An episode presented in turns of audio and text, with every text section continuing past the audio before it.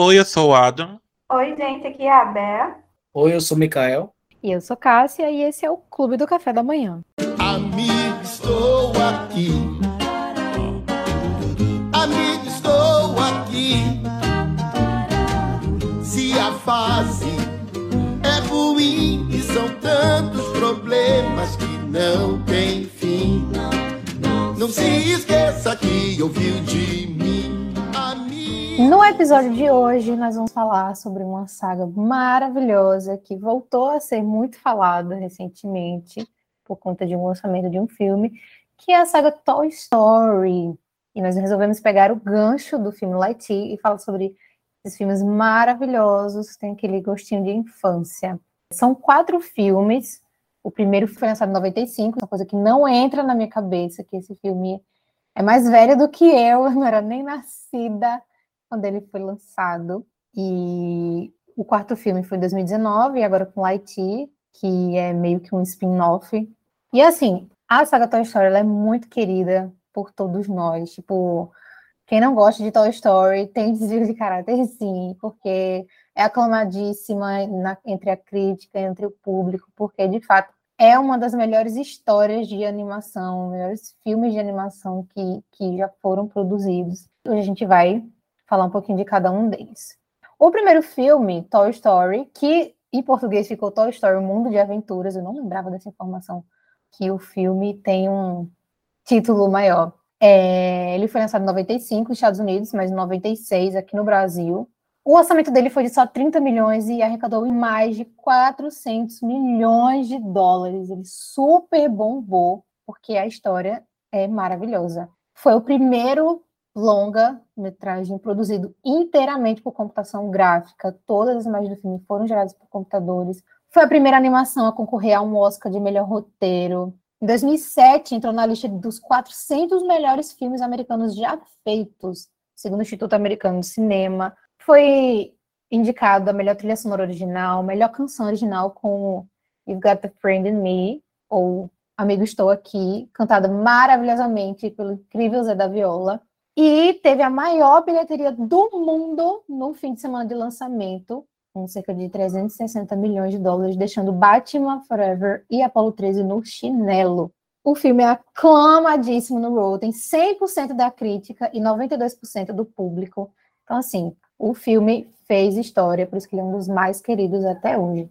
Para quem não sabe, um resuminho, é... o aniversário do Andy está chegando, e os brinquedos ficam nervosos, com medo dele, ganha, dele ganhar novos brinquedos que possam substituir eles. E aí, liderado por Woody, que é o brinquedo preferido do Andy, eles recebem Buzz Lightyear, que era um brinquedo super bombado na época, que é o patrulheiro espacial.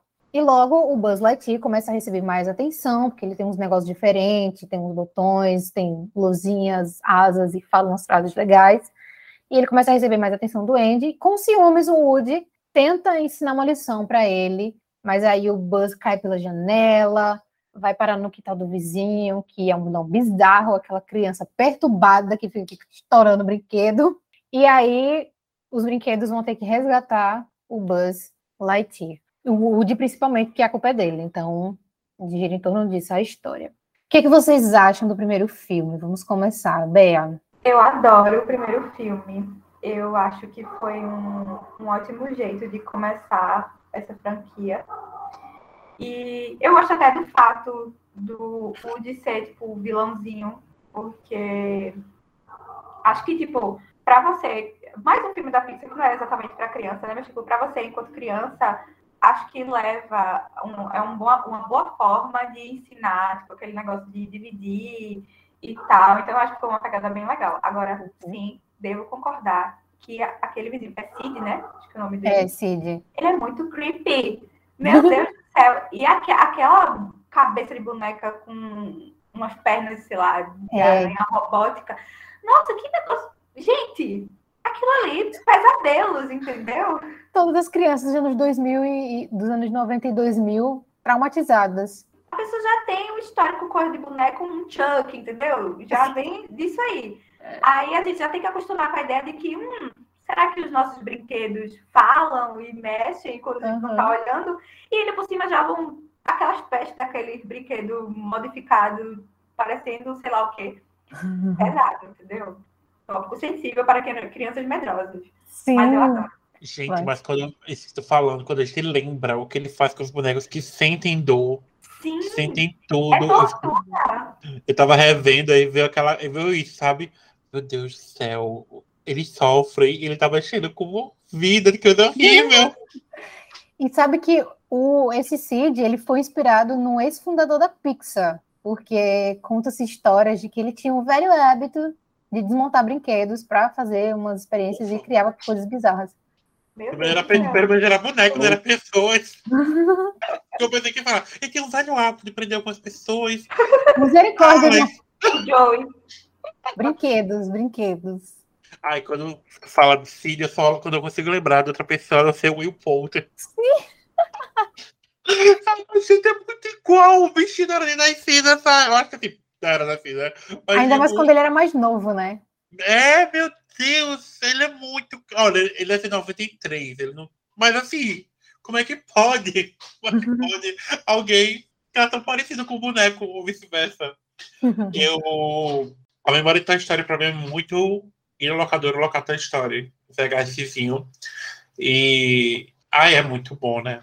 É, é bom, né, gente? Assim, é aclamado, é bonito, é, é inovador, é revolucionário. E assim, eu, eu tava percebendo, assim, reassistindo para o podcast, o quanto eu, eu, eu gosto do Woody. Claro, ele é surtado. Mas, nossa, eu gosto muito do Woody. Ele é muito. Ele é muito amigo, sabe? Amigo, estou aqui. Mas ele é muito amigo. Ele é, é leal, ele é muito Ele é. leal. ele é muito leal, que às vezes chega a irritar, mas, mesmo assim, ele é muito. Eu me apaixono por- pelo personagem, é uma coisinha muito, muito amável. E o primeiro filme é muito lindo, é muito. Tudo ali que encaixa muito bem. Fica, você fica tipo encantada, é como. A, a pessoa pode rever mil vezes o primeiro filme, é como voltar à infância. É incrível Sim. isso. É incrível. Nunca cansa. Não, não, não dá pra cansar. E você se apaixona toda vez que revê, porque todos os personagens, eles cativam você, desde o ao Buzz Lightyear, que também tá outro surtado no filme, que acha que realmente é um patrulheiro espacial, e, né? Aham. Tá, Woody, amigo, não, calma, você só é um Você é um brinquedo. Calma, calma, respira. o, o seu cabeça de batata. Eu amo o Rex, eu amo o Rex. Eu, eu, eu sou apaixonada pelo Rex. Eu eu acho assim, também. eu- ele é uma coisa assim, que não sei explicar. E, e a dublagem, né? Hoje, né? Eu, graças a Cássia, a gente fica prestando- eu praticamente atenção em dublagem. O Lu- Luiz também, o namorado, ele ama as coisas, conhece a dublagem das pessoas. E Guilherme Briggs é uma pessoa que ele vem falando pra mim. Maravilhoso. Eu- Tem como não associar Guilherme Briggs e Lightyear? É, não tem, gente, não tem.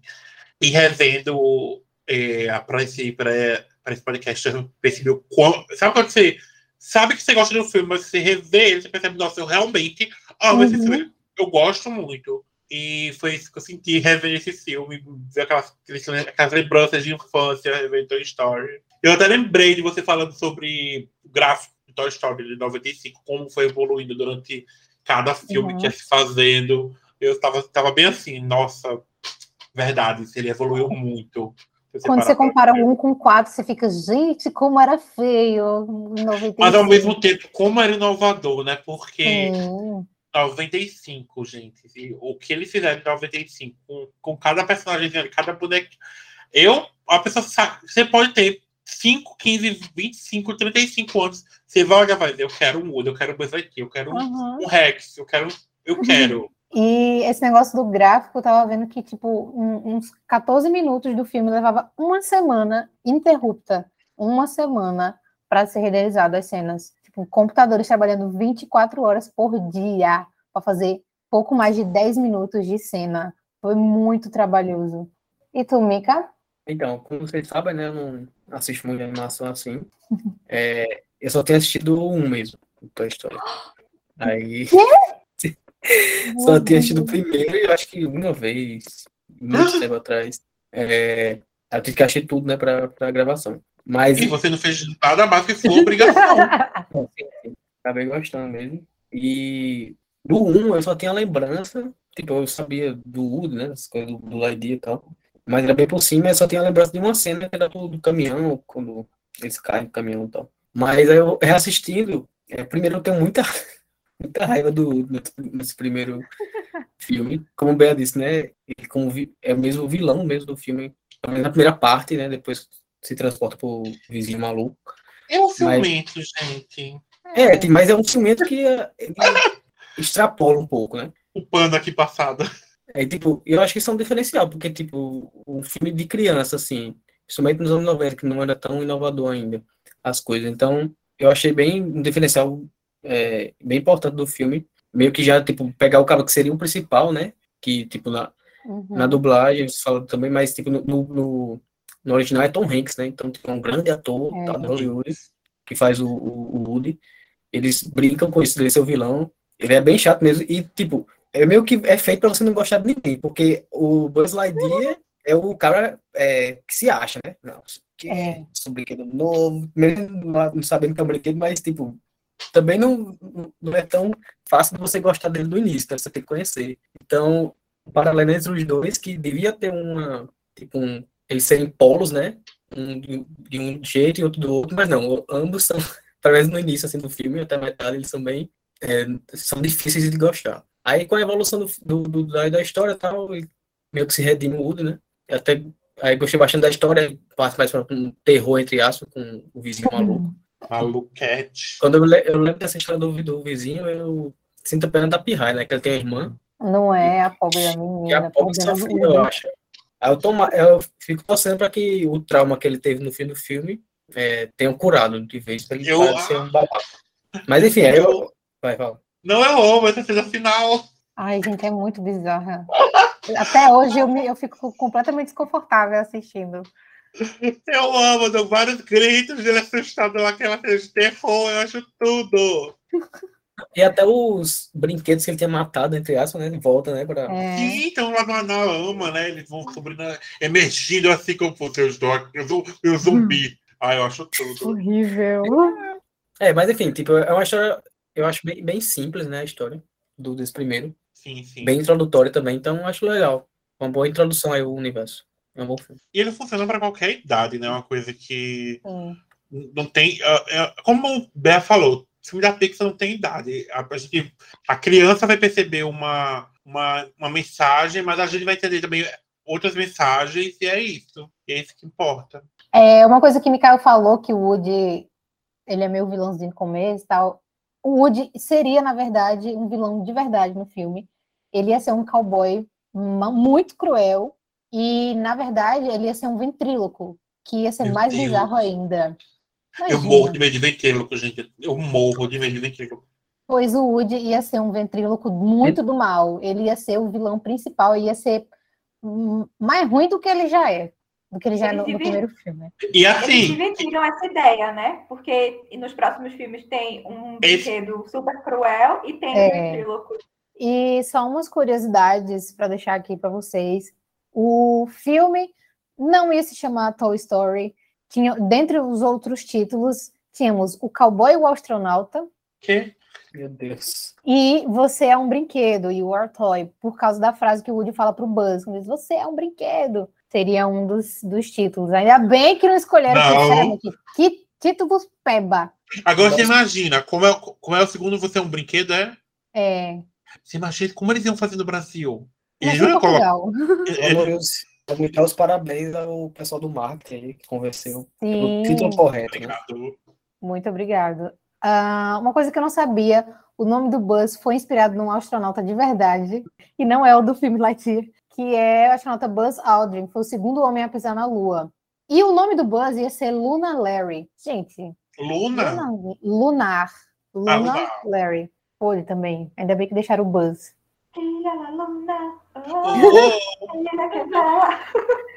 Outro nome também que teve inspiração foi o do próprio Andy, que foi uma homenagem a Andrews Van Damme, que foi um pioneiro na animação gráfica. Ele era professor de ciência da computação numa universidade, na Universidade Brown, lá nos Estados Unidos.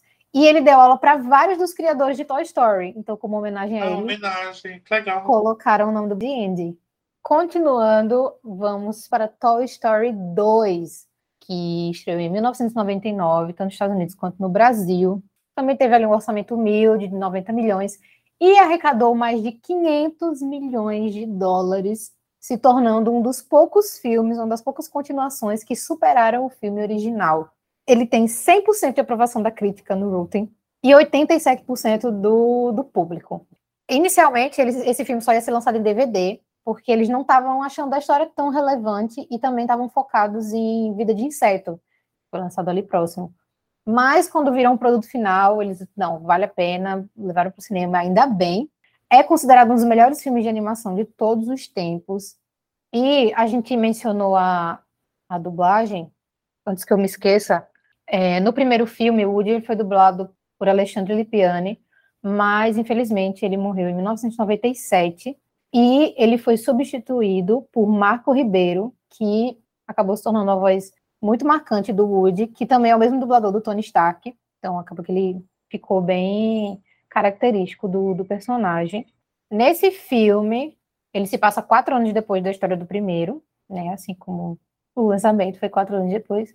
E o Woody vai tentar salvar um brinquedo que acaba indo parar por acidente num bazar de usados que a mãe doente está fazendo. Só que ele acaba sendo levado por um colecionador que pretende vender ele num museu japonês, porque o, o Woody, o boneco, era bem raro naquela época. E na casa, aqui a descrição dizendo que o cara era um sequestrador, sequestrou o Woody. Na casa do sequestrador, o Woody descobre que no passado ele foi protagonista de um, um seriado de TV muito famoso, e por isso ele é um brinquedo muito valioso. É, e aí ele conhece outros integrantes da coleção dele, que é a Jessie, tem o Pet Fedido e o Bala no Alvo, que é o cavalinho. E aí, os brinquedos agora vão em mais uma missão de resgate, dessa vez vão resgatar o Woody, e são liderados por Buzz Lightyear, e aí vão atrás do Woody. Esse filme é maravilhoso também. De um filme para o outro, você já consegue ver a evolução nos, gráficos, nos detalhes, principalmente porque tem aquela cena que o, cara tá consertando o Woody, ele acaba rasgando o braço dele assim, fica, ele fica machucado. Mas aí ele é consertado, tipo, aquela cena, os detalhes, a perfeição que é aquela cena maravilhosa, uma das melhores cenas do filme. E a gente já consegue ver em quatro anos o quanto o filme evoluiu.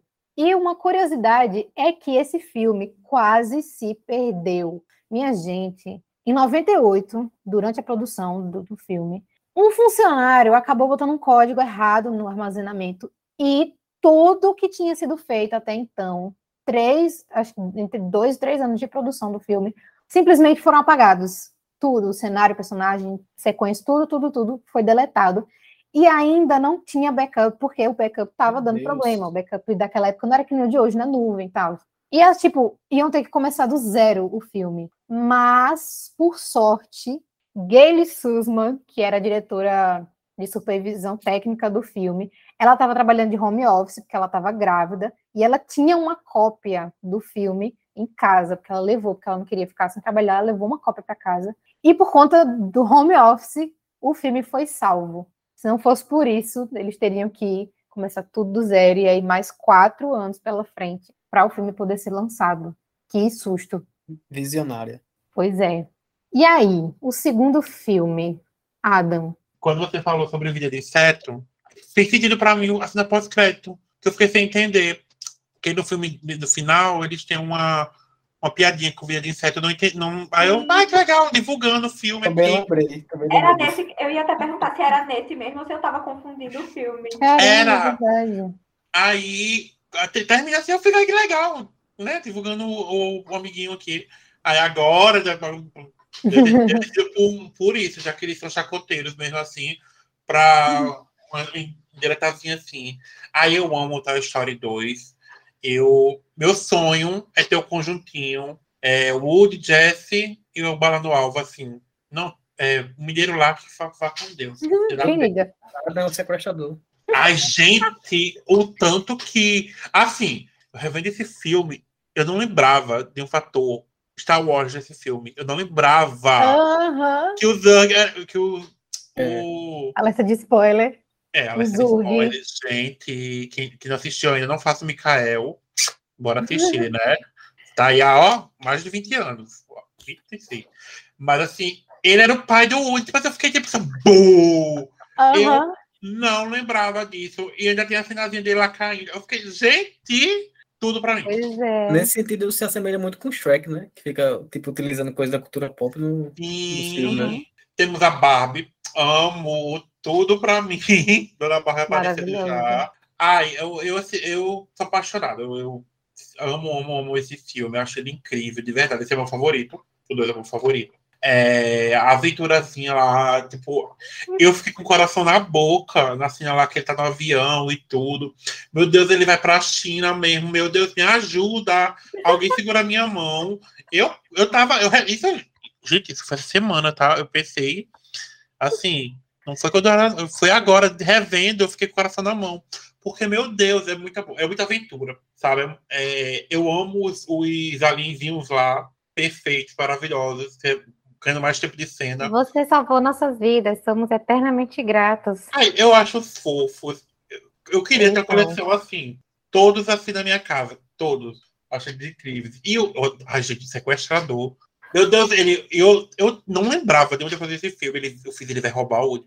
Ele vai roubar o Woody. Meu Deus, ele roubou o Woody. Que cara de pra roubar uma criança. Ele deixou o dinheiro que ele realmente roubou. Ele podia pegar e deixar o dinheiro lá. Ser uma pessoa justa. Mas não. Ladrãozinho. E o Woody valia pra caramba, então ele ia ser valia. muito bem.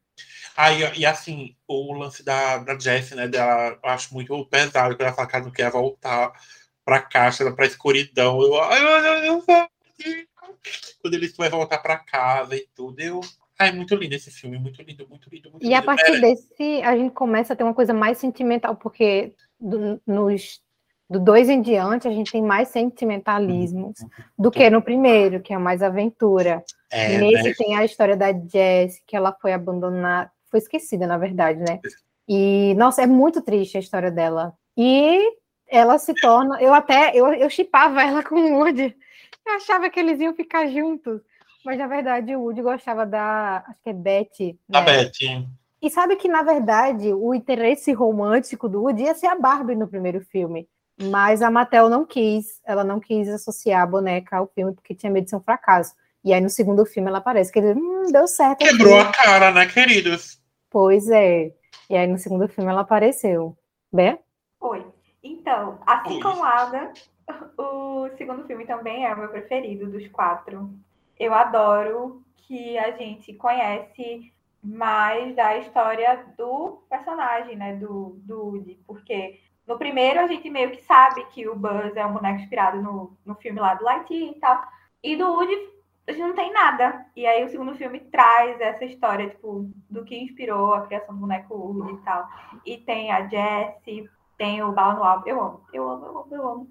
Odeio aquele, o sequestrador lá. é, Esqueci o nome. Qual é o nome dele? Eu só lembro do, do coisa da, da galinha, né? Mas eu não sei se é o nome dele ou se ele trabalha pra alguém. Gostador. Odeio o sequestrador. A, a Nazaré Tedesco de bu- que rouba bonecos. Não, não associa Nazaré a esse tipo de homem. Esse tipo de homem. Mas assim, odeio o sequestrador. Mas eu amo esse filme, amo. Justa... Acho que o que eu mais amo nele é justamente isso de conhecer a história do Woody, que é parecida com a da Ju. Sim. Ai, E, e sim, tem que concordar com o Cássio de que a cena lá do restaurador, eu acho que é uma das melhores. Nossa, os detalhezinhos ali. E eu só fico triste quando ele passa a tinta no nome do Andy, que fica assim, É, que dor. É porque ele quis falar assim: ninguém possui ninguém. É, né? não tem dono de ninguém. Mas é porque realmente para ele ser vendido como um brinquedo raro, e tal, tinha que ser zerado. É, tinha que ser zerado. Mas, todo mundo, acho que todo mundo sentiu. Quando ele passa o pincelzinho ali, todo mundo "Não!" É, parece que tá apagando o Andy. apagando uma parte da história dali do, do né? Sim. Nossa, mas eu amo. Também é um filme para a gente conhecer mais do Buzz também, porque do universo do Buzz, porque ele, a gente sabia que ele era um brinquedo famoso também, só que a gente não tinha dimensão. E nesse filme a gente vê o quanto o universo do, do Buzz é grande, tem os, os ETzinhos lá, os brinquedos maiores, o parque que tem uma área só dele, tem o Zurg e tudo isso. E mais uma vez tem é, dois vilões, né? Como no primeiro filme, o Woody foi mais ou menos o vilão ali, e tem o Cid. Nesse filme tem o Mineiro, o Pet Fedido, e tem o Zurg. E tem o sequestrador. E tem um sequestrador, tem três, ó, verdade. E mais tem um. indiretamente o, o outro Buzz lá, que prende o Buzz original na casa. Ah, mas o Buzz é outro surtado, né, gente? Ele não É, sabe nem que isso ele é falei, por isso que eu falei, é, indiretamente também atrapalha o. É, o atrapalha. personagem. E depois ajuda, né? Se não me É. engano. Mas a Mica. referência de Star Wars é tudo. Mica. Pronto, olha, então eu tive essa experiência que você falou. Foi a minha primeira vez assistindo. É, eu, eu gostei desse filme também mais do que o primeiro, porque acho que o primeiro também era muito simples assim, né, a história. Esse aqui eles conseguem expandir mais. Tipo, Uhum. tem a missãozinha dentro do filme, aqui eu acho que é bem mais elaborada. É, tem a participação de mais brinquedos, né? Eu acho que isso melhora o filme. E também uma coisa que até no, no clima de Stranger Things, que a gente tá nessa semana, que a gente tá gravando, é que Stranger Things sempre, a cada temporada, são apresentados novos personagens que ficam ali. E eu acho que isso também acontece aqui em Toy Story, tanto nesse filme como a gente vai ver também nos próximos. Eles sempre vão incluindo novos brinquedos, e sempre esses brinquedos, é, eles acertam. Eles conseguem acertar porque são carismáticos, a gente consegue se importar. Então, acho que isso é um grande acerto desse filme. E também, como o Cássio falou, do vilão. Eu também gosto bastante dos vilão aqui, do vilão. E, como eu comentei no primeiro filme, ele flerta, né, com é, o outro vilão, ou seja, flerta com o brinquedo sendo vilão da história, que a gente Sim. não imaginaria, né, pensando numa história de criança, o brinquedo ser o vilão. Aqui, eles, não sei se eles perceberam que daria certo, aqui eles não, é, realmente, é, vamos in- investir nisso. Aí coloca lá o fazendeirozinho para ser o vilão e acaba bem marcado, né? Pega um machadinho ali, dá um chute no, no Buzz Lightyear. Então, e é uma coisa também que eles carregam para a saga inteira, né?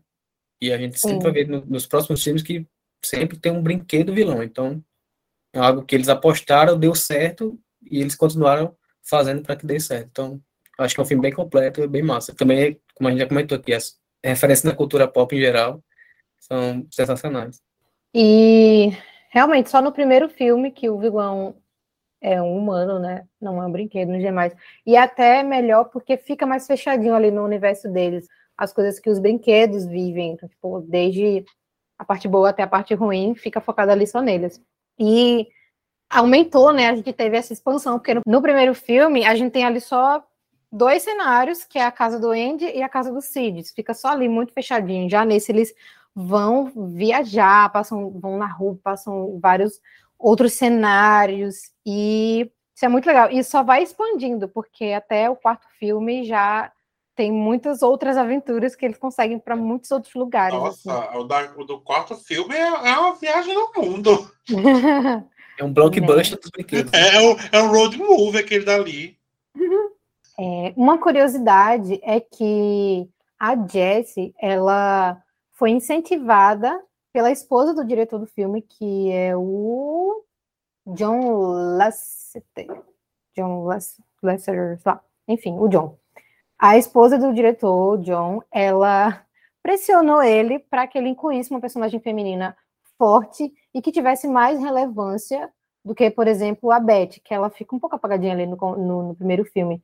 Então, ela insistiu para que tivesse mais, um, um- um pouco mais de protagonismo feminino ali, e daí veio a Jessie, que é uma personagem muito forte, ela é muito marcante. A história acabou é, voltando um pouco para ela também, porque a gente conhece ela a fundo, a história dela, como ela chegou ali na, na casa desse sequestrador. E é muito bom ver isso. Tipo, ela foi uma personagem que chegou, desenvolveu, todo mundo amou e ficou até o final. Eu achei Charlie bem parecida com a da Ju, sabe? Tadinha. E ela é muito carismática, sabe? Dá vontade de abraçar ela, assim, porque ela é muito alegre, muito, muito fofinha. Ela sentiu Tá. bastante, né? Quando aparentemente o Woody ia abandonar, né? Ela, ah, vai logo. Tipo, É, demonstrou bastante a emoção dela. ela se apegou bastante. É nesse, é nesse filme o meme do, da carapuça serviu, né? Uhum, Eu amo a interação deles, cara. É bem irmãos, né? Eu acho interessante isso. é. Eu parei de chipar também por causa disso. Foi ficando muito amigos, muito irmão. E 11 anos depois, chegamos no terceiro filme.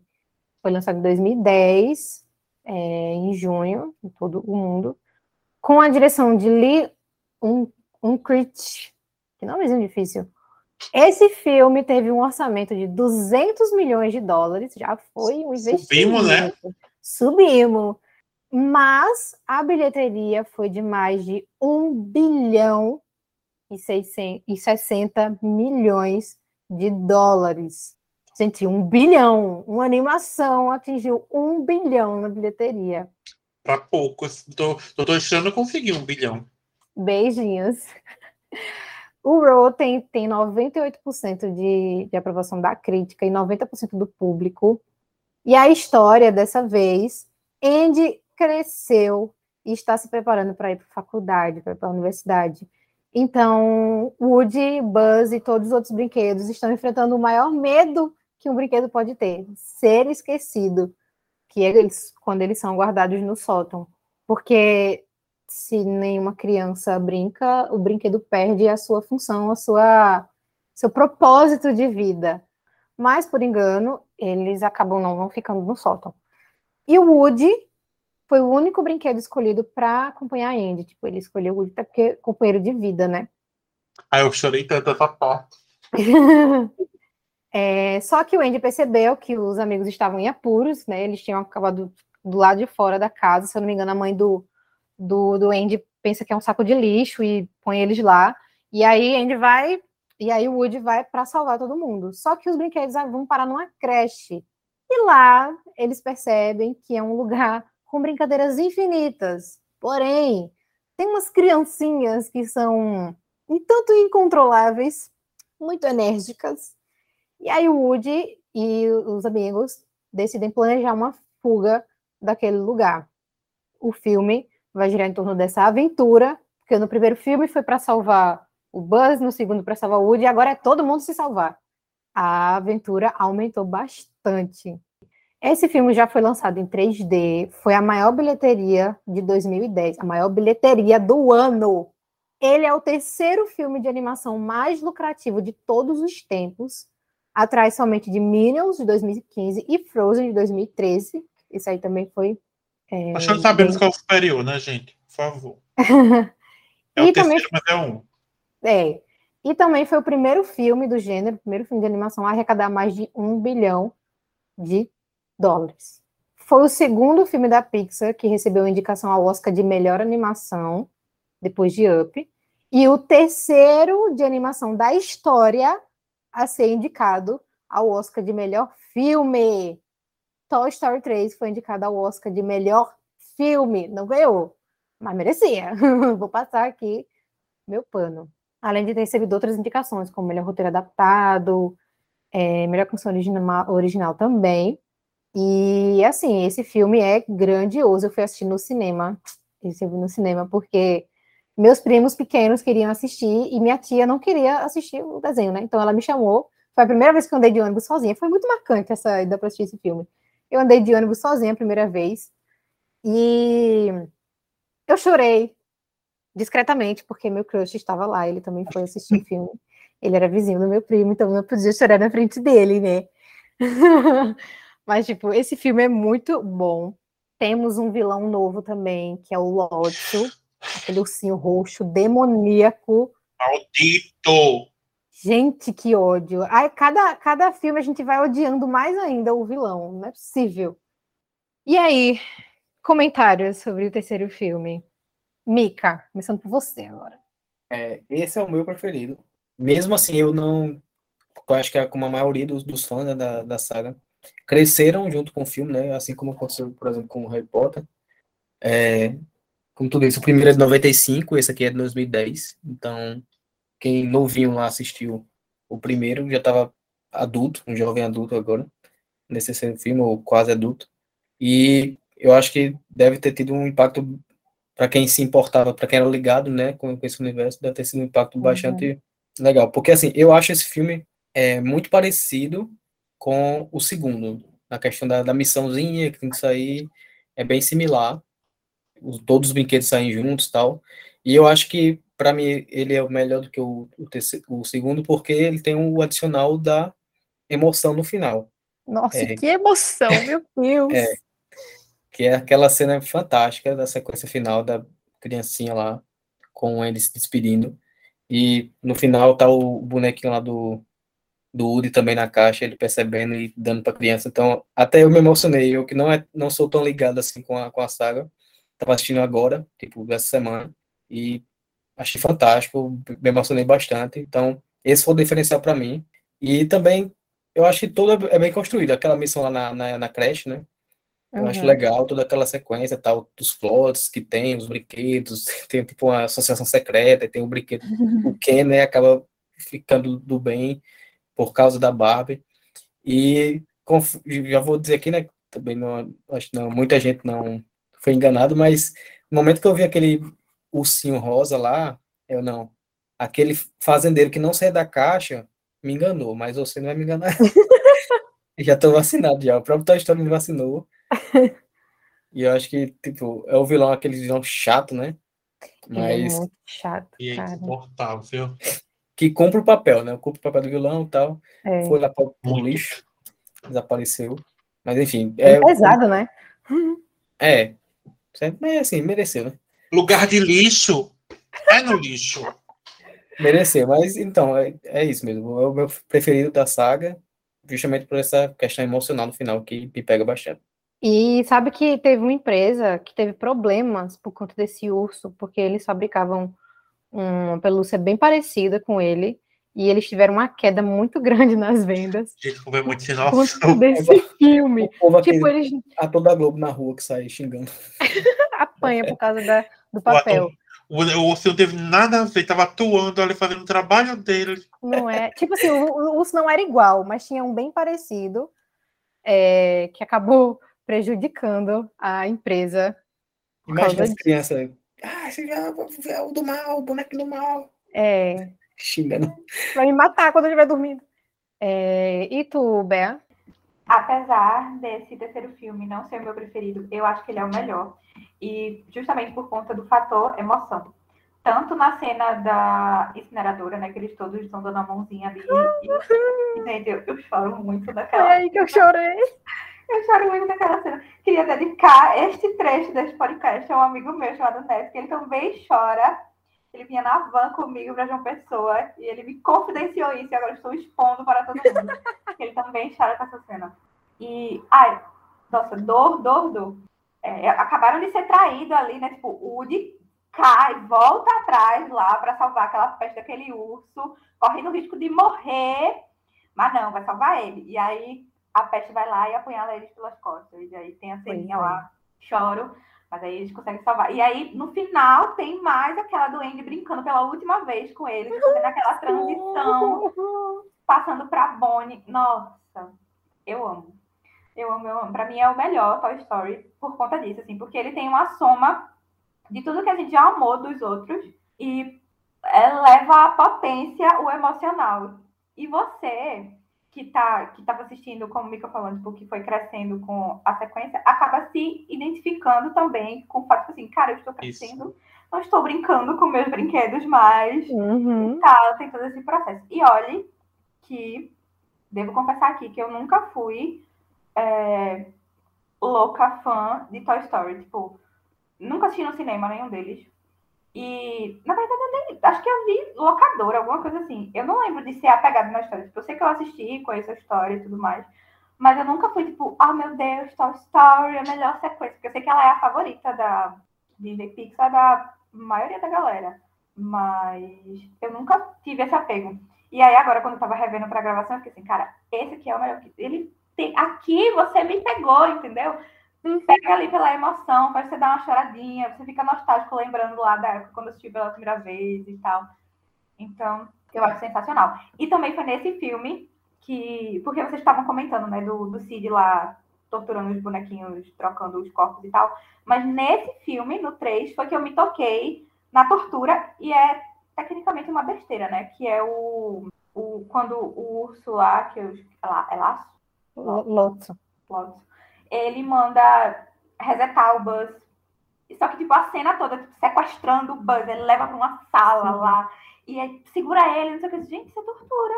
Que é isso? Uhum. E aí depois eu, eu lembrei que tem outra cena do o pop do seu Batata. Ficou lá sufocado na areia. Uhum. Cheia de cocô de gato. E aí ele volta todo sujo, fedendo. E eu fiquei, gente, tortura aqui, hein? Filme pra criança? Que isso? Criança? E eu me lembrei agora que a Bia falou, dessa, da caixa do, do gato lá, que outro é, brinquedo assustador é esse bebezinho, né? Nossa! Ainda mais com o olho do. Creepy all. E tipo, esse bebê, esse boneco aí, eu acho que toda casa teve um parecido. Eu tinha uma. Mas ela não era assim desse jeito, não. Essa Ela- careca caído. Ela não tinha esse Meu olho Deus, de. Deus filho do amarelo. Mito, né? foi muito familiar. Mas é, aí é, nossa, é bizarro. O bebezinho é bizarro. Mas o bebezinho vira do bem, né, no final. Ele descobre, O né, que foi era. Ele era enganado, pois é. É. O palhaço, eu também acho o palhaço muito bizarro, porque assim como o Adam, eu também não gosto muito de palhaço, não. Aí eu acho aquele palhacinho lá bem bizarro, que conta a história, né, do que foi que aconteceu com o Lotus pra ele. Uhum. Porque ele já era ruim, né? Ele não virou ruim, ele já era ruim. Era egoísta. Muito. Aí você vê que o Woody podia ter sido que nem ele, né? Mas Pois é, por isso que eu falei lá no começo, que pegaram e dividiram a ideia de vilania que ia colocar no Woody e dividiram entre os ventrílocos do próximo filme e o ursinho endemoniado aí. Pois é. E você falou da cena da tortura do, do Buzz, mas rendeu uma das melhores cenas da saga, que é ele falando espanhol. Pelo amor de Deus. Ele dançando salsa com a Jessie. gente. Ah, eu quase choro de rir com aquela cena, cara, é muito boa. Inclusive, o Buzz, ele rende muita cena boa, cena cômica. No primeiro, que ele é surtado, tipo, o filme inteiro, ele é muito cômico, porque ele não acredita que é um brinquedo, que eu até esqueci de mencionar, mas eu vou fazer com menção honrosa a Senhora Marocas, que é uma das melhores coisas, um dos melhores acontecimentos, que é quando ele vai parar na casa do, do Cid, e a irmã dele pega o Buzz, veste ele Ai, com um aventalzinho, e ele fica doidão, dizendo, eu sou a Senhora Marocas. É porque ele cai, né? Ele, Cai, e aí ele cai, bate a cabeça e aí ele fica nessa. ele o fica lá tentando tirar ele, tipo, vai, Buzz, me ajuda aqui. Ele, Ele, tipo, bêbado, muito bom. No segundo filme, o arco dele com o, o Zurg. E agora nesse, o Buzz simplesmente cantando em espanhol e dançando. O Maravilhoso. ator que faz o Buzz é ótimo. E do Adam, O 3 foi o primeiro que também fui pro cinema assistir. Eu não, te, não fui com parentes, porque eu não gosto de parente. Eu fui só. Mas eu acho que foi bem isso, sabe? Tipo, que tu falou, Cássia, a emoção de estar no cinema vendo é, esse personagem. Chorei também a partir do momento do. A partir do- Desde o começo, minha filha. Eu tava no cinema vendo Toy Story, tava chorando por isso. Mas quando ele escolhe o Woody, eu fiquei tipo, "Hum, é o seu amigo, isso sim, escolha ele, ele é, o- ele é escolhido. Aí depois é aquela, aquela aventura, porque. ele- é- ai, amizade, gente, eu sou muito emotivo com amizade, mas eu sou muito com a vida. Mas é muito lindo. Quem- eu tenho um ódio desse, desse urso, eu tenho um ódio dele, eu tenho um ódio, ódio, ódio, ódio. Eu odeio ele. Deixa essa pessoa rancorosa. E assim, ele é. Ai, que, que, né, que mundo, que ódio. pior do que muito vilão de, de Pior do que- de. Muito vilão, você falou certo. E assina lá, beijando as mãos. Ai, gente, olha, eu tenho, não tenho, não tenho tal do psicológico para essas coisas. Eu tô a animação para me divertir, não para sair chorando quando ela estupide com a carro descendo. Mas assim, ai, eu sou apaixonado. Com- posso concordar um pouco que é o, o- é o melhor filme, mas não o meu favorito? Pode ser que sim, hein? Mas tem aquela coisa, como, a Cássia- como o Bel falou, é a emoção, mas também tem aquela coisa de espero para ter essa finalização de história, que por mim, de antemão, poderia ter terminado aí três filmes, finalizou ali tudo direitinho, não precisava ter continuação, mas é isso, eu já falei o que eu queria falar. Eu também, quando eu assisti, acabou, eu fiquei tipo, nossa, acabou, né? É isso, Toy Story foi isso, até porque fazia muito sentido terminar ali ele entregando para Bonnie, passando para frente, né? Uhum. Os brinquedos dele, tipo, vão começar uma nova história agora com uma nova dona. E foi muito fofo tudo isso. Mas quando eu, ouvi o lançamento do, do quarto filme, eu fiquei, Ih, gente, será? Eles deveriam parar ali. Será que isso vai dar certo? Estão inventando coisa. Mas eu fui muito surpreendida, porque, gente, vamos passar para ele, né, para esse quarto filme, porque olha, é, me pegou, viu? Também fui assistir no cinema, nove anos depois do terceiro filme, tivemos o Toy Story 4, dirigido por Josh Cooley, é, também lançado em junho. Orçamento de 200 milhões de dólares também, e arrecadou mais de 1 bilhão e 70 milhões de dólares. Chegou a superar o terceiro ali. Levou o Oscar de melhor animação. Gente, Tom Hanks, que faz a voz original do Woody, chorou lendo as linhas finais, chorou lendo os últimos momentos da saga Toy Story. Então, quem sou eu para falar alguma coisa desse filme? Se fez Tom Hanks chorar. Os Ainda produtores... que eu tô aqui. os produtores falaram que esse filme não é uma continuação. Tipo, a ideia não era que fosse uma continuação, e sim que fosse uma história nova. Até porque é com a Bonnie e tal, tem coisas novas. É... Ia ser uma comédia romântica, porque temos ali a relação do Woody com a Beth, que inclusive eu vou falar dela já já. Mas eles mudaram porque parecia que ia ser uma história muito humana para brinquedos viverem. Tipo, tudo bem, brinquedos podem amar também, mas eles é, resolveram mudar o rumo para ficar focado ali mais nos brinquedos em si, não só no, no amorzinho. Nesse filme, a gente vê Woody, Buzz e todos os outros brinquedos embarcando numa viagem com Bonnie e um novo brinquedo chamado Garfinho. Maravilhoso, meu Deus do céu, preciosidade. Esse brinquedo, esse personagem. E essa aventura logo se transforma numa reunião inesperada ali do Terceirão para a Vida, quando, por um descuidozinho de Woody, um desvio dele, faz com que ele encontre uma pessoa muito, uma pessoa, um brinquedo que há muito tempo não se via, que era Beth. E eu vou conversar para vocês, eu não tinha percebido que Beth tinha sumido até eu assistir esse filme. Eu fiquei assim, ah, Beth, caramba, a Beth não apareceu no terceiro filme, verdade. Ela sumiu. E eu fiquei, gente, como assim? Mas aí a gente vê que a Beth tá ali no modo girl power, garota da selva, vivendo loucamente, livre, sem dona. E a gente tem uma mudança absurda na personagem, que usava ali aquele vestido, e ela é de porcelana, sempre bom lembrar, que ela é feita de um material extremamente frágil. Então, tipo, ela tava ali, toda bonitinha, vestidinha, agora ela usa calça, ela tem a própria gangue, entendeu? Tem um carrinho dela mesma. Ela virou girl power. É sobre essa questão da Beth, acho que no terceiro filme eles citam, né? Citam. Chegou a citar, é no, é no quarto, é no terceiro, né? No terceiro. Que, eu, eu acho que é o, o Batata, né, que fala que alguns se foram, aí cita a Beth. É uma coisa bem rápida. O pior é, é não, sim, sim. percebido praticamente. O pior é que eu achei que fazia sentido a Beth não aparecer no terceiro, porque ela sempre foi um brinquedo da Molly. Então, tipo, uhum. quando era o Andy se desfazendo dos brinquedos dele, a Molly ainda era, tipo, Verdade. pré-adolescente ali e tal, podia ser justificado ela não aparecer. Aí, quando chega no quarto filme, que meio que ele lembra ela, eu, gente, mas ela não tava com a Molly, não? O que, o que, que aconteceu? O que aqui? Que, que eu perdi? Pois é. E assim, mesmo que fosse, ela podia, nem, nem para se despedir, né, dos amigos no terceiro filme, vivia lá no quarto do Andy e na hora de despedir ela some. Tipo, nessa ideia dela ser da, da Molly. Mas os produtores falaram que é, a Beth ela não ia sobreviver ao incinerador caso ela tivesse ido para para essa aventura, porque ela era muito frágil. Ela, tipo, qualquer coisinha, se ela caísse, enfim. Então, eles tiraram ela do filme para depois dizer que ela estava perdida. Eu gostei muito desse filme, inclusive o outro dele, apesar de não ser o maior, a maior aprovação, é muito bom ainda, porque um hit é um hit. Ele tem 97% da crítica e 94% do público. Nós temos a introdução de vários personagens novos, como o Garfinho, é, o pato e o coelho. Meu Deus do céu, eu amo esses dois. Socorro. Eles são maravilhosos.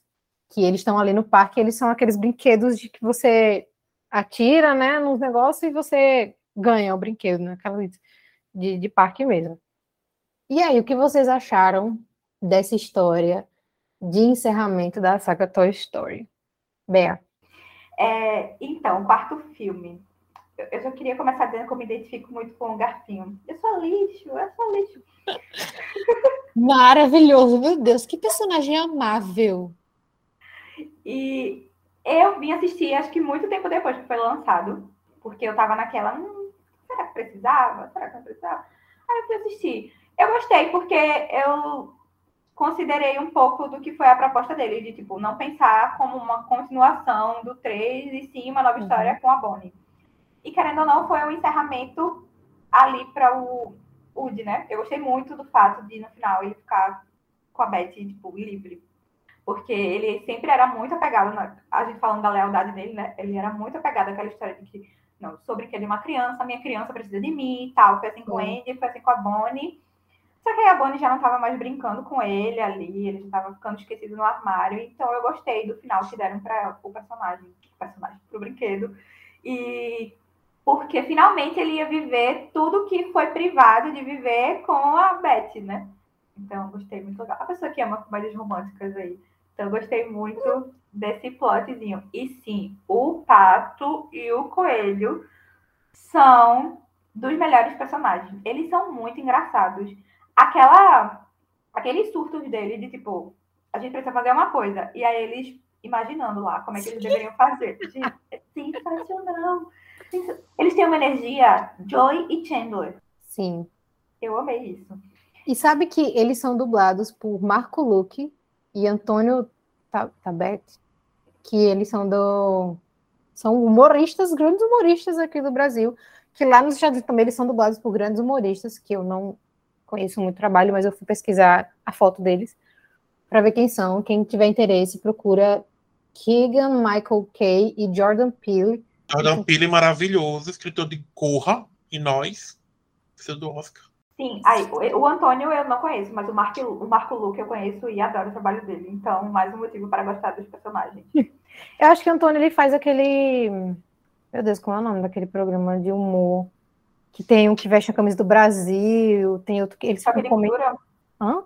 O choque de cultura? É. Ele é meio careca grisalho. É, então, eu devo conhecer, então. Só me posso o nome. Nossa, ele trabalhou no Caldeirão do Hulk. Mas. Esse você acabou de falar, e Porta dos Fundos. O Antônio Tabet, Tabet, Tabet, filha. Ah, então eu sei quem é. Se ele faz Porta dos Fundos, eu sei quem é. Ele faz Sim, o Porta verdade, ele faz a Porta. Mas enfim, e aí nesse filme eu também acho muito bizarro os, os vilões, né? Tipo, os ventrílocos lá e a Gabi Gabi, pelo amor de Deus. É outra que quer tortura também, que quer arrancar a caixinha Nossa. de, de áudio, de som, sei lá, do Woody, né? Porque ela quer. Isso aí, eu achei, assim, ao mesmo tempo que eu achei ela bizarra, eu acho meio triste, dá pena a história dela, uhum. nesse sentido, de tipo, querer consertar a caixinha dela para poder ser acolhida pela Harmony, que no final das contas caga para ela. E aí eu gosto da redenção dela com a menininha lá do parque que tá sozinha chorando, e aí ela vai lá e elas ficam felizes para sempre. Então eu gostei, mas assim, os ventrílocos não dá, não, não deu de jeito nenhum. Bizarro hum. demais. Já era uma coisa que normalmente na vida eu já acho meio bizarra. E ali, como boneco, aquele negócio que assim, gente, não tá legal isso aqui, vamos passar, por favor. O cagaço que me deu no cinema, ver aquela coisa horrorosa. E tipo assim, quando eu fui assistir, se eu não me engano, tava passando Annabelle. Tava. Foi lançada Annabelle. Quando, quando eu fui assistir, aí o, o Karim, na entrada, ele olhou assim pra mim, olhou pro mim assim, todo mundo vindo assistir Annabelle. Eu falei, não, obrigado, vou assistir Toy Story. Eu fiquei, se eu soubesse, eu teria assistido Annabelle, porque não mudou quase nada um boneco horrível desse. Daquele clima do antiquário, deixa só pior o, o suspensezinho, nossa. Uhum. Ai, gente, ventriloco é muito feio. É, eu tenho. E amei a faquinha no final, para ser pazinho do gatinho. Sim. Uh, e eu acho a Bonnie muito fofa, desde o terceiro filme. Eu acho ela Ai, muito fofa. Fofíssima. E ela cuida bem dos brinquedinhos dela. Uhum. Ai, Bonnie é tudo. Eu acho fofo eles cuidando dela. Sim, mas isso aí com todas as crianças. E uma coisa que eu fiquei, gente, a voz da dubladora da Dolly, que é a boneca lá, a prefeita, parece muito com a Sandy. Mas eu descobri que não é a Sandy. Eu fiquei, gente, como assim não é a Sandy? Na minha cabeça é, era a Sandy falando. Mas é isso, essas são as minhas considerações. E tu, Adam? Ah, eu também vi nos cinemas esse. E da, da primeira vez que eu vi, eu não gostei muito. Eu não, não desceu para mim. Eu fiquei, gente, por que eles fazem isso? Terminou tão bem aquela trilogia, tão maravilhosa. Vamos insistir em trazer esse personagem novamente. Vão captar dinheiro. Né? Mas é, né? Hollywood trabalha em, em pegar dinheiro. Né? A gente sabe disso. E, mas, vou falar para ela agora, não vou ser hater, mas eu tenha gostado da primeira vez. Não é que eu não tenha gostado, é que, tipo assim, eu gostei. Sabe quando você tá numa caminhada e só vai subindo? Um subiu pro dois, estava tudo maravilhoso, aí nesse eu fiz. Desceu, foi isso que aconteceu, desceu. Mas eu revendo para o podcast, eu gostei mais da primeira vez que eu assisti. Ainda não considero. Ele não é, tipo, ele, tá, ele é meu quarto na lista de favoritos, ele é meu quarto. Mas eu, sentimentalmente, olhando de uma forma mais abrangente toda a história, eu consegui gostar mais dele do que do que a primeira vez. Tanto que, assim, personagem todo mundo amou, como o Garfinho. Isso, eu fiquei, tipo, gente, não, não, não bateu em mim, sabe? Uhum. E dessa vez bateu. Eu comecei, eu gostei uhum. dele. Eu consegui. O, o Pato e o Coelho eu amei porque eles são dois surtados. Eu amei eles. eles Muito. Tem outro que também é psicótico. Eu amei. E, aquela cena que eles querem fazer o, o que o pai é preso. É parado pela polícia, porque eles ficam prendendo o carro assim, andando assim. Aí a polícia bate, aí o, o que tá lá embaixo vai falar: agora, ele, agora o papaizinho vai pra é cadeia. É um unicórnio, né? Eu acho. Unicórnio. Queria lembrar toda, que era. Toda vez que falam pra atrasar alguma Sim. coisa, ele fala alguma coisa pra fazer o pai ser preso. Gente, assim, surtos maravilhosos. Eu achei tudo. E eu, eu, ele pensando que tava possuído lá o carro. Porque ele, gente, é alugado, o carro não é meu. Eu achei tudo, tudo, tudo, tudo, tudo tava acontecendo naquela viagem. Tava tipo, gente, esse homem pode participar do que história essa colchar. Porque assim, a história dele de viagem tava horrível. Um trauma na vida dele. E é, é bem. Eu, essa coisa, tipo assim, de encontrar a Beth, né, como, é muito engraçado, porque tipo, assim, não, eles não querem associar esse romance para não ficar tão romântico. Mas assim, a gente se associa, tipo, tudo ali é, tipo, você vai viver uhum. a vida dele, agora go my way agora. Tipo assim, gente, eu já servi tanto aqui, agora vou viver minha vida com a mulher que eu amo. que é... Era um medo muito grande. É, foi uma coisa que o Woody superou, porque, tipo, era também é um dos maiores medos dos brinquedos, era ser um brinquedo sem dono. Ser... Yeah. Tinha outro nomezinho que eu não lembro qual é. Mas. Eles se... muito de perdido, né? Tipo, brinquedo perdido. Isso, é, brinquedos perdidos, isso, porque eles não têm dono. É, e é o maior medo. E o Woody, como a gente falou aqui, que tinha essa lealdade, ele precisava ter um dono, porque é a função da vida dele e tal. E agora ele vai viver eternamente, enquanto ele não, não, não se despedaçar, ele estará sempre por aí, pelo mundo, sabe? É junto é muito, com a Beth. Muito fofinho, né? Que no final, quando deixam ele, é, eu não sei se a, alguém pergunta se o Woody agora é um, um, brinquedo perdido, e aí o Buzz fala que ele não tá mais perdido. Um negócio assim, eu fiquei assim. E, e ele, e vocês falaram de, de, do que o, o, o Buzz fala, e a gente acompanha desde o primeiro, né, vendo isso.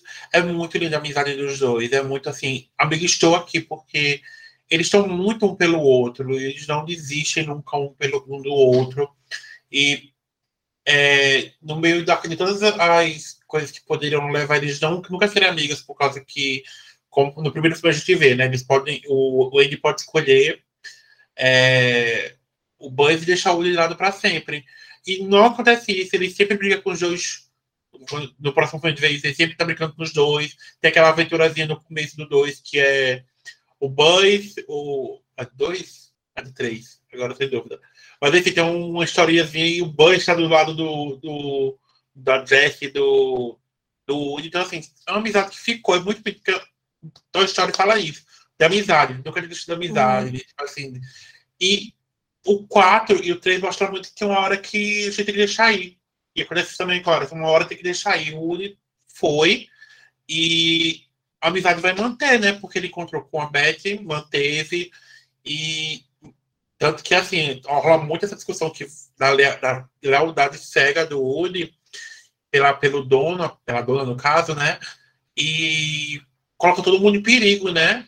devido a isso, a, a Beth, ela perde as ovelhinhas dela, que ela fica até assim, vamos, deixa aqui em paz, deixa em paz que eu vou salvar minhas ovelhas.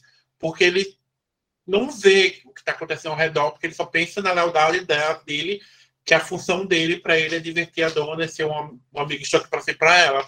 E não é só isso, que existe outras coisas na vida. Que ele não enxerga, e graças a essa nova aventura dele, ele percebe. É muito interessante essa que eu absorvi dessa segunda reassistida de Toy Story 4, que você, você gostar mais do filme. Eu também gostei, tipo, eu já gostei a primeira vez, mas eu fiquei meio assim, mas na segunda vez que eu assisti também eu senti mais o impacto da, da história, da despedida dele com o Woody, aquele finalzinho ao infinito. E ele, e ele indo embora. Porque, meu Deus, ele foi embora. Agora acabou de verdade.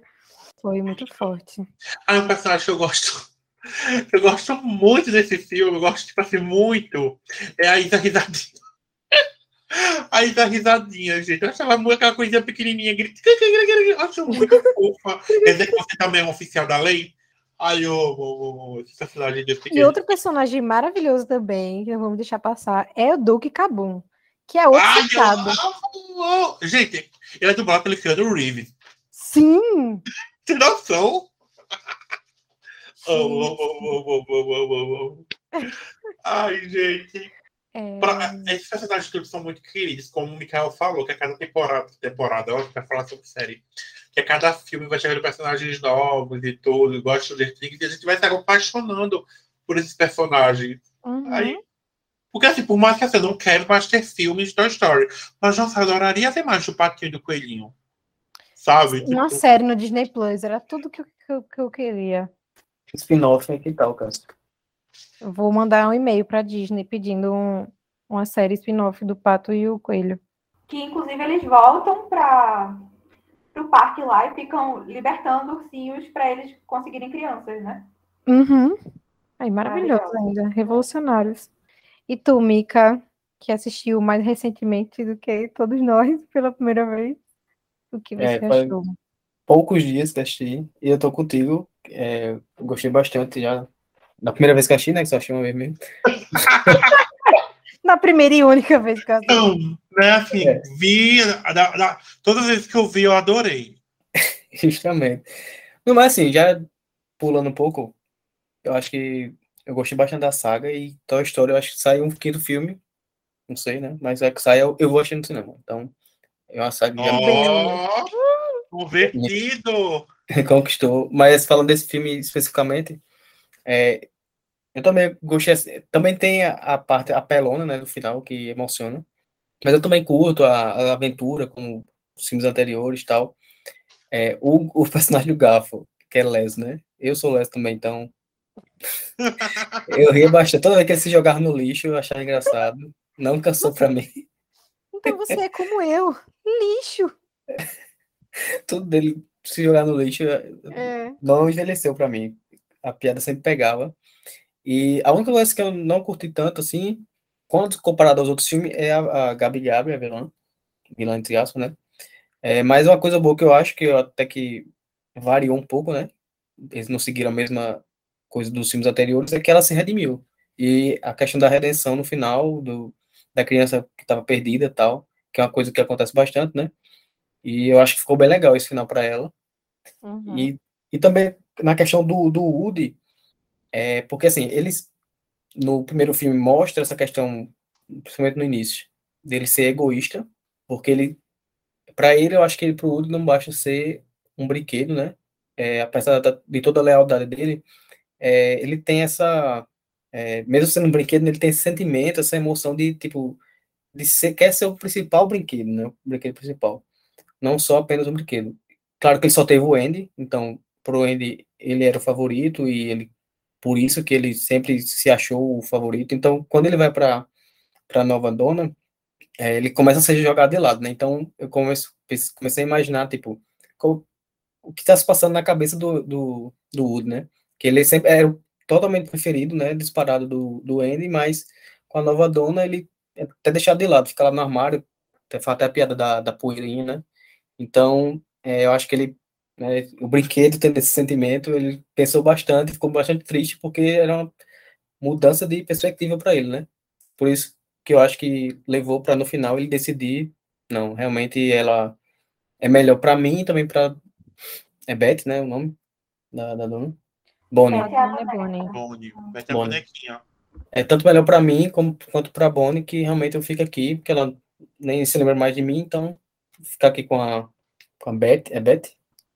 É. A boneca. É, ficar com a Beth. E também, como o Cássio já falou, toda essa saga da Beth é fantástica. É uma o que não era bastante utilizado nos outros filmes, mas nesse filme aqui se destacou. E eu acho que até roubou a cena do Woody. Foi um destaque muito merecido. É. Você vê tanto que a Bonnie já não estava mais ligando pro Woody, que todo o tempo que eles estão, tipo, na aventura lá e tal, ele atrás do garfinho, ela só sente falta do garfinho, né? Ela só pergunta pelo Uhum. garfinho. Também foi um brinquedo que ela fez, ela tinha um apego maior do que o E era o Woody. brinquedo daquele processo ali, né? Que é inclusive que ele fala que é importante que ela tenha um amigo para o, o jardim da infância e tal, que é uma novidade, não sei o quê. Sim. Aí ela faz o garfinho e quando ela vai pro primeiro ano, ela faz a faquinha. E uma pergunta pra vocês. Como vocês acham que o Garfinho ganhou vida? Porque ele não era um brinquedo. Mas ele virou um brinquedo. É, eu não. Independente, ele é um brinquedo. Essa mitologia do filme eu não peguei. Como é que os brinquedos ganham vida e tal. Eu acho que é por isso, porque ele virou É o um amor. brinquedo. A O amor da Bonnie. da Bonnie. A imaginação É, dela. acho que assim. Eu acredito independente- imaginou que ele era um brinquedo e ele virou um É, brinquedo. ele é um brinquedo, independente dele ser um brinquedo feito artesanalmente, que ele é, mais que ele não tenha aquelas coisas maiores, ele é só um, um garfo, um garfo, ele ainda é um brinquedo, então ele resta pra história, né? Não tem uma, ma- uma, uma grande, uma magia, né? Não é uma magia que faz ele ficar vivo. É, basta ele ser um, um toy. Em concepção, claro. Então, assim, fechando o, o arco Toy Story, é, foi uma saga extremamente importante para crianças, adolescentes, jovens e adultos, porque além de amizade, a gente tem muitas outras mensagens. Cada filme, se você parar assistir direitinho, você vai sentir que é muito mais do que. É tipo, basicamente, se você parar assim, tipo, não é uma história sobre brinquedos, sabe? Tem muito mais por trás e vale muito a pena se você não assistiu algum desses filmes, dê essa chance, porque, sério, é maravilhoso. Vocês não, vai se vocês não vão se arrepender. Aqui, geralmente, a gente não dá, dá crédito para crítica, mas, assim, a menor porcentagem foi 97% de aprovação. Então, tipo assim, se agradou até os chatos da crítica, agrada qualquer pessoa. Mikael falou aí que se tiver um quinto filme, vai pro Mikael cinema. que é chato. muita Vem- coisa. Temos- desenho. Não, por favor. É, Que deu duas estrelas para o Hora da Princesa. Pois é, hater do Diário da Princesa. E uma, uma última curiosidade, que até vem a calhar, em todos os filmes da saga Toy Story, Woody foi o último a falar. Que é uma coisa que eu nunca tinha prestado atenção. Mas a última fala sempre é dele. E isso é muito importante. É muito bom ver a importância que ele tem, porque, tipo, ele é meio que o protagonista, sabe? Ele tem as outras, Verdade. tem os outros brinquedos também, mas tudo gira ali em torno dele. E é um brinquedo que a gente jamais vai esquecer. Não. Também tinha, sempre tive o sonho de ter coleçãozinha, é, quem sabe um dia, mas são histórias que eu pelo menos vou guardar comigo o resto da vida. E sempre que eu posso, eu reassisto, porque é, é bom lembrar desse sentimento, sabe? Não é só lembrar o filme, é lembrar o sentimento de assistir o filme quando eu era criança. Eu assisti automaticamente, eu sou transportada para quando eu era criança e assistindo aquilo ali completamente encantada e torcendo para os meus brinquedos não ganharem vida enquanto eu durmo também. É, por último, vamos falar de Lightyear, que ainda está nos cinemas, foi lançado dia 16 de junho. É, foi um filme que deu o que falar, tanto pela história do filme, quanto por um detalhezinho que aconteceu aqui no Brasil, pelo menos. Ah, o filme teve um orçamento de 200 milhões de dólares e até agora, até esta gravação, o filme estava em mais ou menos 150 milhões de dólares de bilheteria, ou seja, duas semanas e o filme ainda não se pagou. É, no Rotten, ele está com 75% da crítica e 85% do público. A história traz a origem do Buzz Lightyear, que a gente sabe que o brinquedo ele foi inspirado num astronauta.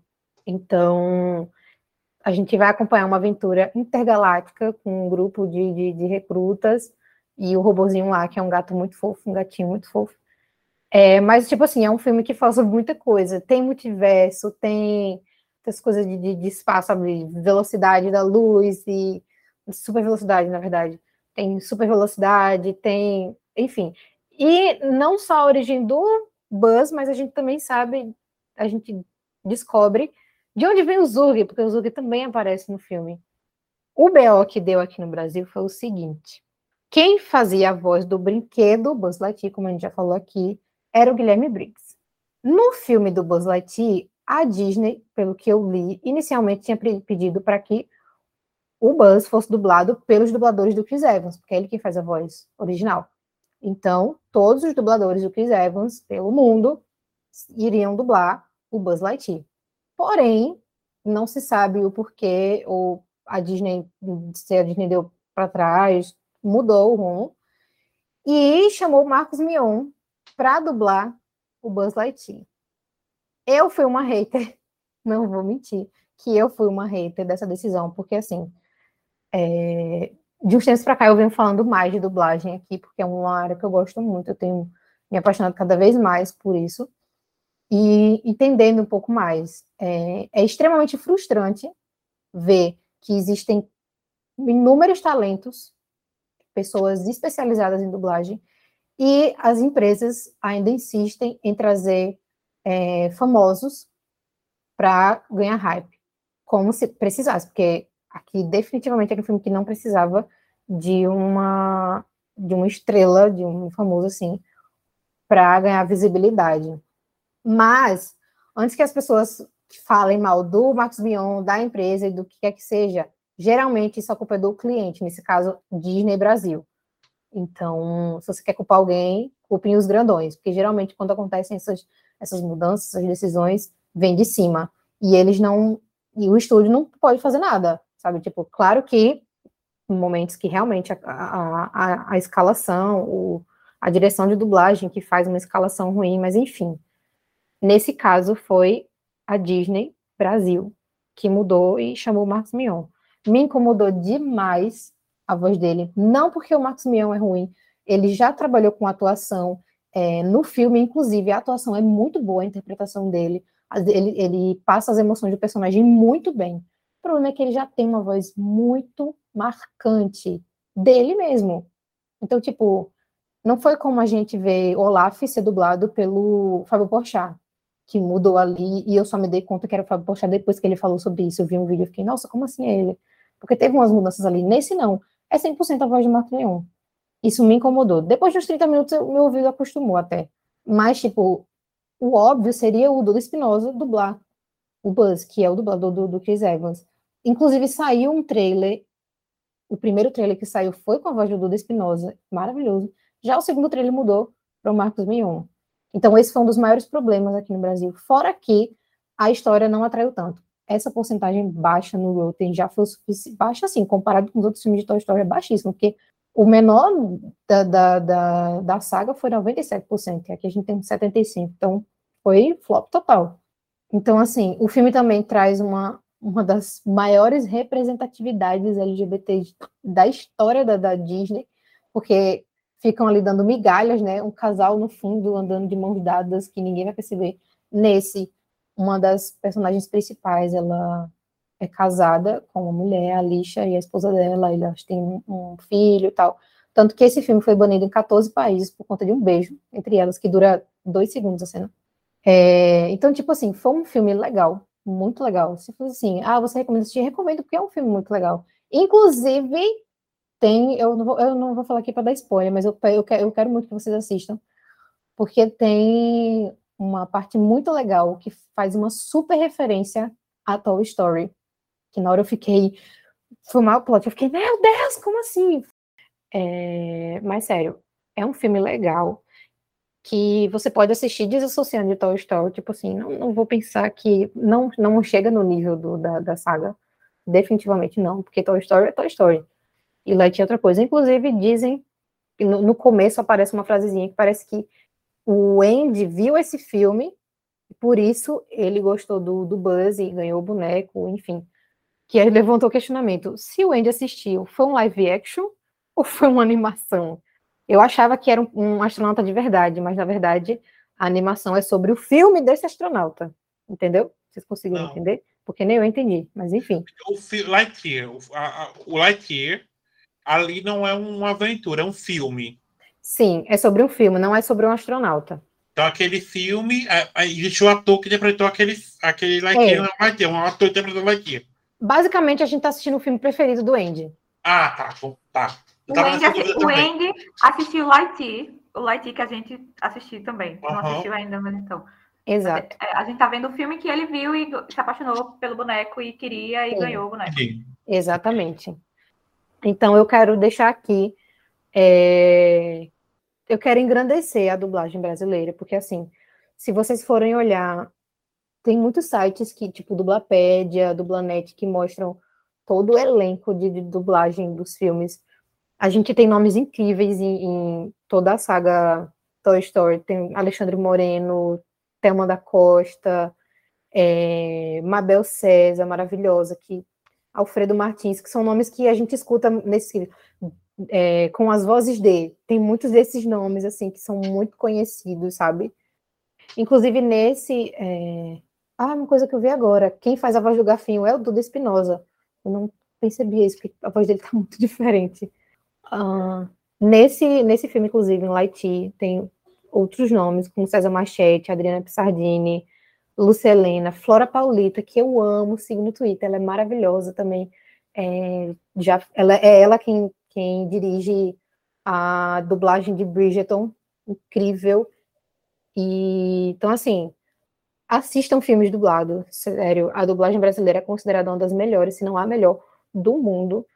Então, sempre que eu posso, eu estou enaltecendo aqui. E esse filme foi uma coisa que é, me fez, assim, é, sempre que eu vejo um negócio desse, meio que, que acende um negócio, tipo, em relação à dublagem, que eu defendo muito, sempre que eu posso eu falo aqui, inclusive, em breve teremos, é, vem aí, um episódio só falando sobre dublagem, inclusive agora, dia 29, foi o dia do dublador, enalteçam a dublagem brasileira, o trabalho dessas pessoas, e o Marcos Mion não merece hate. Eu hate da, da, da, da, escolha, não dele, porque ele é uma pessoa muito legal e tal. Então, tipo assim, é, às vezes a gente fica destinando ódio, dizendo, ah, essa dublagem foi uma merda, não sei o que, às vezes não é culpa da pessoa que tá dublando, ela só tá ali fazendo o trabalho dela.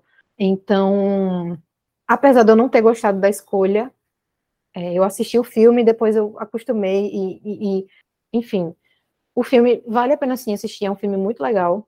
É, para vocês, meus amigos que estão aqui comigo, Bea, Adam e Mika, podem assistir, é um filme muito legal, vocês vão gostar. E, mais uma vez, defendam a dublagem. E se vocês verem alguém tacando hate em dublador, me chamem que eu vou. Sou a maior defensora de dublagem que você vai conhecer aqui. Pode marcar, Cássia. Pode me marcar que eu vou lá esculhambar quem estiver falando mal.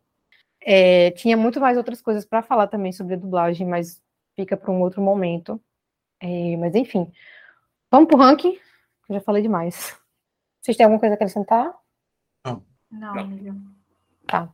Então agora vamos de ranking, levando em consideração só a saga, os quatro primeiros filmes, porque Lightyear aqui entrou como ele é, um spin-off, só para ser citado mesmo, lembrar, porque faz parte ali do universo. Qual é o ranking de vocês da saga Toy Story?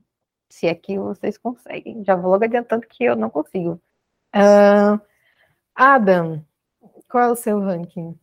2, 3, 1, 4. Bea? Eu vou fazer o ranking de melhores filmes. Então vai ser 3, 2, 1, 4. Mika? Eu é 3, 4, 2, 1. Uma pergunta, Bea. Se, qual seria o ranking segundo o seu gosto? 2, 3, 1, 4. Ah. Vai ficar parecido comigo, amei. Posso fazer diferente pra não ficar parecido? Cara, eu simplesmente não sei. Tipo assim, eu gosto do 1, Dá uma eu amo o 2, sou apaixonada pelo 3 e gosto muito. Acho que de, de todos, assim, o que ficaria por último seria o 4, porque eu tenho um apego muito grande aos três primeiros. Mas não tem um filme ruim. E se eu fosse dizer qual o melhor, eu ficaria dividido entre, entre o 2 e o 3. Mas não sou capaz de fazer ranking. E é isso, é minha vez de roubar. Quando se trata de animação, vocês já sabem que daqui dificilmente vai sair alguma alguma coisa, alguma decisão. Adam, que é o indeciso. Deu uma diada agora, cara. Depois, eu e, eu e o Matheus que roubamos. Eu, Matheus e Beck roubamos. Ai, mas eu quase nunca roubo, gente. Eu posso. Hum. Então é isso. Esse foi o nosso episódio de hoje. Espero muito que vocês tenham gostado. É, comentem nas nossas redes sociais, que agora a gente se atualizou, bebê. Todas as nossas redes sociais são arroba oiclubinho, TikTok, Twitter, Instagram, Facebook. E temos também o nosso blog, blogdoclubinho.com. Então acompanhem a gente lá, comentem, é, falem lá qual é a opinião de vocês da Toy Story, o que mais marcou, um, o ranking de vocês também, se quiserem. Quem já assistiu Light também opina lá, vamos conversar sobre Light. E é isso. Até semana que vem. Beijo para vocês e tchau, tchau. Tchau, tchau. Tchau, tchau.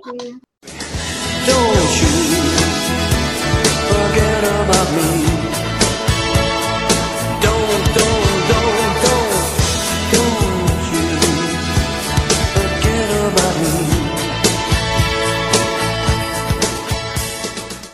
Gabi, nossa, eu, quando a Gabi Gabi aparece, ela aquele jeito, eu, eu, eu juro a você.